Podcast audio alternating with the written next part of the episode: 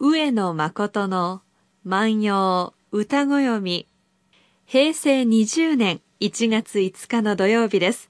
明けましておめでとうございます。毎日放送アナウンサーの八木咲です。今年も毎週土曜日のこの時間は皆さんと一緒に万葉の世界を楽しんでいきたいと思います。私たちに万葉時代のちょっぴりいい話を聞かせてくださいますのは奈良大学教授の上野誠先生です。明けましておめでとうございます。そうか、そのタイミングだったか。あ明けましておめでとうございます。おめでとうございます。ねえ。私も頭の中がね、はい真っ白になってね、ええあのー、そうだ、明けましておめでとうございます。どうしよう。という感じですもねう。ちょうど去年の今頃に先生からありがたいお言葉を頂戴しまして、はい。ガラスに焼いてくださったんですよね。はいあれからもう一年なんですよ。そうですね。私ね、八木さんを、まあ、こう、ちょっとこう捉えてね、人物描写でね、やっぱり天意無法の人だってこう言ったわけですよね。確かに私ね、その天意無法の方で、だと思いますよ。あの、見ていてね、あの、囚われがない。は。あの、囚われがない心はね、広いんですよ。ええ。ある程度社会人として守るべきものはあるんですけれども、うん。なかなか守りきれない時がありまして。うん、でもね、はい。これねあの天意無法っていうのはあのそうですねものをねわざと何かをしているように絶対に見えないってことなんですよね。うんつまりあの技術を超える技術なんですよね。はああのつまりその天の衣っていうのはあれ？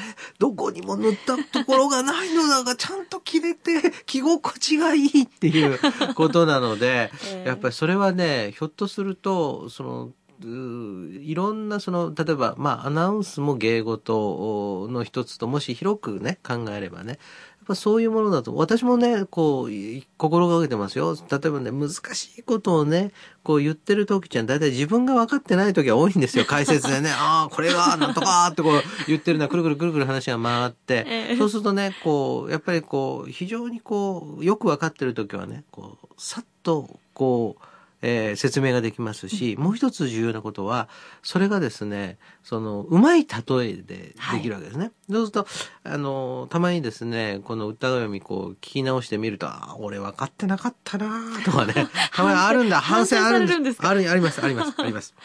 うんで、そういうことで考えると、まあ、毎年毎年ね、こう、おお正月で、えーの時にはですね、その、どの歌をこう取り上げようかとええいうふうにこう思うわけですね。えー今年はちょっとかしこまったやつで行こうとか、えー今年はですね、ちょっとこう楽しいやつで行こうと。ほいでね、えー万葉集の牧野17、18、19、20というあたりになると、大友のやかもちさんがつけていた歌日誌がそのまんま収載されているので、お正月にどういうやかもちにとってお正月だったってことがよくわかるんですね。はい。で、今日はですね、えーその、お宴会の時なんですが、えー新年会が当然あると。新年会もいろんな新年会ありますよね。ええ。で、例えばさ、例えば会社の新年会もあるし、えーそうですね、えー私などでしたら、えー大学連合の新年会とかあるんですね。大学のそのまとまったね。そうすると、えー学長さんが挨拶して、学部長さんが挨拶してですね。はいで、それが各大学がこう言いますのでねえー A 大学がこんなこと今年やりますって言ったら B 大学はこんなことやります。C 大学が、そうするともうもう無限にこう長くなるという、そういう、そしてですね、最後ご唱和をお願い申し上げますとか言いながら、こうやって、やって、最後は万歳三唱で終わるとか、はあ。そういうような宴会もあればあとこの時期、うん。こう東京に働きに出てる友達が帰ってきて懐かしい顔を合わせての宴会とか、うん。はい。あ、上野？ちょっと行こうよ！そうってそうそう。あのいうような。昔のねあだ名で呼ばれてね。そうそう。で、空いてる？いや、ちょっと今日家族と一緒なんやけど、ちょっとこう、君久しぶりに出てきてるってことで、行くわとかね。なんで小声なんですかそういう、いうのもあるわけですよ。はでそうするとね、やっぱりその、どんな人とどういう宴会をするかっていうのが私はこう一番こう重要なことで、はい。で、そうするとですね、当時もですね、堅苦しい宴会もあったと。ええじゃあ一体どんな宴会が良いかと言ったときに、これ、えー前回の放送でですね、えー宴会を楽しくやるためには、えーこれはやっぱり褒めなきゃいけませんよ。で、そしてやっぱ季節の話題を入れましょう。時々の話題を入れましょう。で、八木さんからの特別注文として 短くいきましょう。はいこれ歌だったらいいですよね。スパッとこれねこれだけ五七五七七でパッとこう終わりますからね。で、えーそうするとですね、えーこの場合ですね、えー正月のですね、5日に行われた宴会、しかもですね、どうもこの宴会はこういうタイプの宴会だったようです。ちょっとこの歌読んでみたいと思います。新たしき年の初めに、思うどち、いむれておれば嬉しくもあるか。新たしき年の初めに、思うどち、いむれておれば嬉しくもあるか。これね、新たしきと私読みましたね。はいこれね、えー新しきと読みたいとこなんですが、えー古代では、新たしきなんですね。ですからこれはあ当然今の新しいという意味なんですね。ですから、新たしき年の初めに、新たしき年の初めに、とこういうふうにこう言ってて、これはですね、えーまあ簡単に言うと、うん、新年会で何か歌を披露しなければいけない時の最初の第一句は、新たしき年の初めにというふうにこう入れれば大体できちゃうという、こういうパターンなんですよね。はあはあまあ、我々そうですよね。ご挨拶でも最初の方は大体こう同じでね、今日もね、明けましておめでとうございますってこういうふうにこう言いましたよね。それとこう同じでありまして、えー新たしき年の初めに、次はね、思うどちと言ってますね。で、思うどちっていうのは思う動詞ということなんですね。どっちは動詞ってことですか？そうなんですあ。ですからね、えー思うどちと言われたらね、これ、気の置けない仲間たち。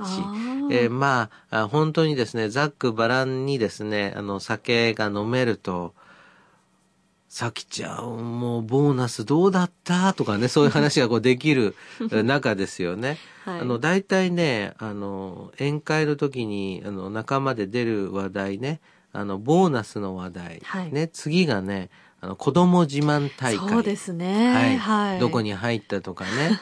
で、次がね、なん、あの、年齢が上がるとね、ええ病気自慢大会だ。どういうことですか？俺はな、お前、血糖値を、そんなもんか。俺はこれだぞとかね、血糖値競い合ってどうすんのかとかね。新年早々ですか？あのーガンマ GTP はな、なんとかはんとかとか、そういう言うわけですよ。はあこれでね、その、いや、俺それの病気やったとかね。なんかね、病気をやらないとね、その肩身が狭いようなっていうのもあるんですよ。そういうような、こう、宴会になって、次がですね、えー何かと言いますとね、今度は孫の話題に変わっていくわけですね。なるほど。はい。えーこの孫自慢、だから子供自慢、病気自慢、孫自慢っていうね。あ、そうあか。そういうふうにこうなるわけですねまだスタートできてないですね。そういう意味では結婚したかどうかっていうのと、子供が生まれるかどうかっていうレベルですね、私はまだ。いいですこね。れからって。いいですね。これからそういう道をたどるんですね。たどるんですね。たどるんですね。はいあのー、そうすると、やっぱりこう、今はまだね、こう、今話聞いてやっぱ前向きですよね。結婚したかどうかとかね。そういうようなね、こう、前にこう走っていく。そうです。で、そうすると、思うどち、いむれておれば、これがね、群れているっていうわけですから、まあ、気の合った仲間たちと、お群れている、そこが集まっているっていうことを言ってるわけですね。はい。そうするとね、嬉しくもあるかうんですから、あ、これが、この宴会が一番いいよってわけですね。つまり、固い宴会っていうのはもう嫌だと。うんつまり、えー新年ね、まあおそらくですね、1日2日あたりというのは固い宴会が貴族社会で行われているわけです。宮廷に行かなければいけない。貴族って結構大変なんですね。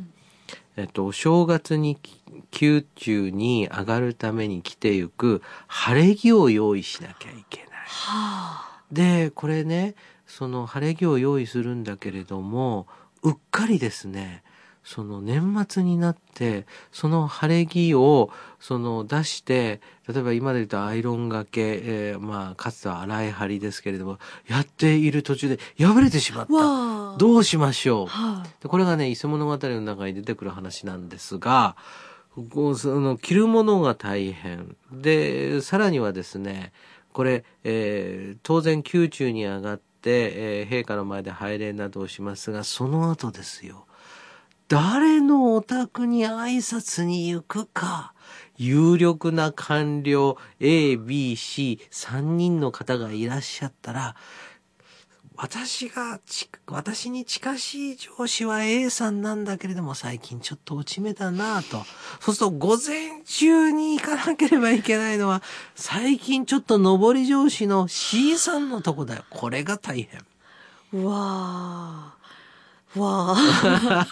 ですから、これが大ね、変宴会、そうするとね、はい。やっぱりその、みんなその、お正月といえども、はいまあ、くつろげないわけですよ。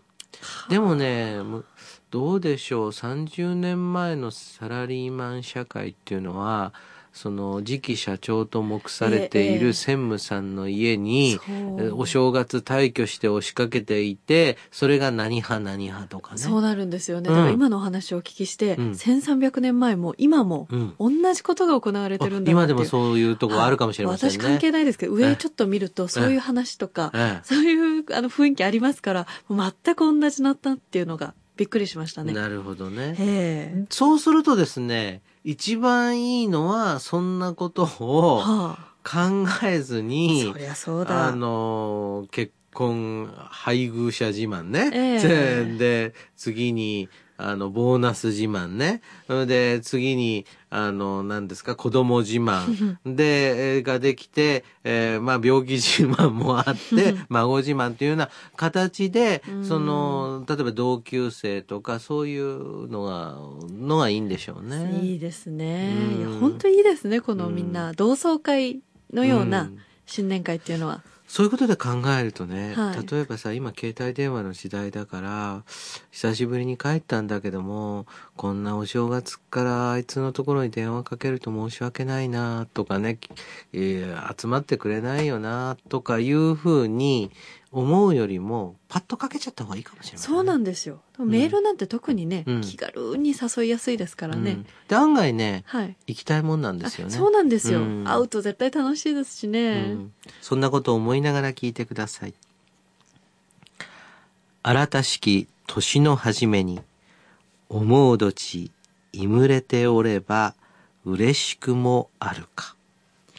新しい年の初めに気の合った仲間たちと集まっていると、なんともこれが嬉しいことだ。今日は牧野19の4284番の歌をご紹介しました。